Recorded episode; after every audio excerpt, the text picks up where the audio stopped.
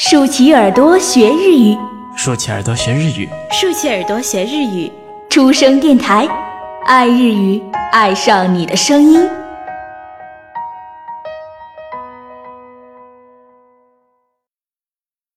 出身阅读书。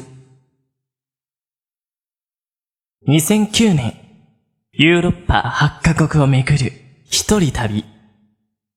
何も持たない、ただの私、 となった坂本真綾が、これまでを振り返り、これからを見つめた37日間の全記憶が、この一作に、長編エッセイ、From Everywhere。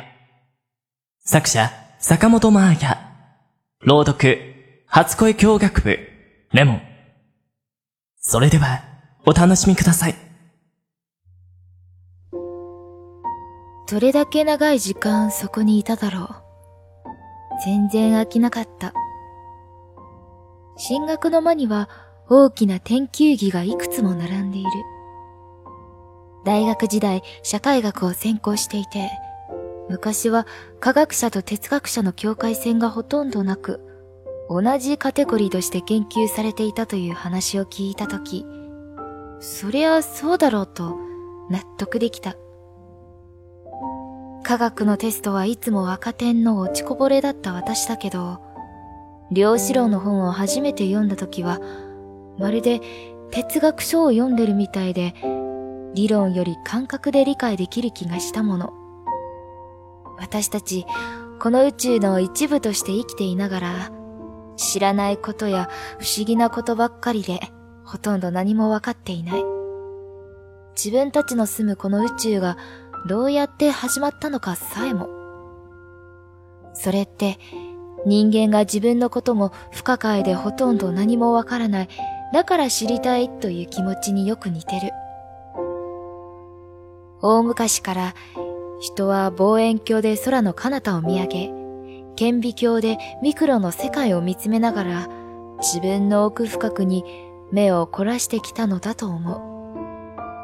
この底の見えない深い穴は一体どこにつながっているのか。得体の知れないものや理由のわからない事柄に人は恐怖を覚える。と同時にどうしようもなく惹かれてしまう。私も自分のことが知りたくて自分の奥を見つめながら思いを言葉に変換できた。そういう感じってやっぱり天体観測に似ているなと思う。私が観測し、記録してきた言葉たちも、こんな風にひっそりと生き続けてくだろうか。なんか私、今日、ここに出会えて、よかった。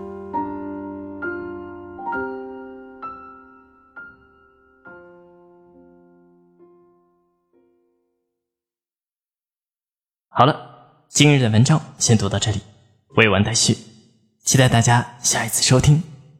关于栏目的建议和想法，可以填写在下方的评论栏中与我们互动哦。那么晚安，おやすみなさい。初恋日語、日本語との初恋。您正在收听的是出生电台，您可以在荔枝、喜马拉雅、网易云关注并联系我们， 期待收到您宝贵的建议。同时欢迎关注“出生日语”微信公众号及新浪微博，了解日本资讯，学习日语知识，出生日语，成就你的日语梦。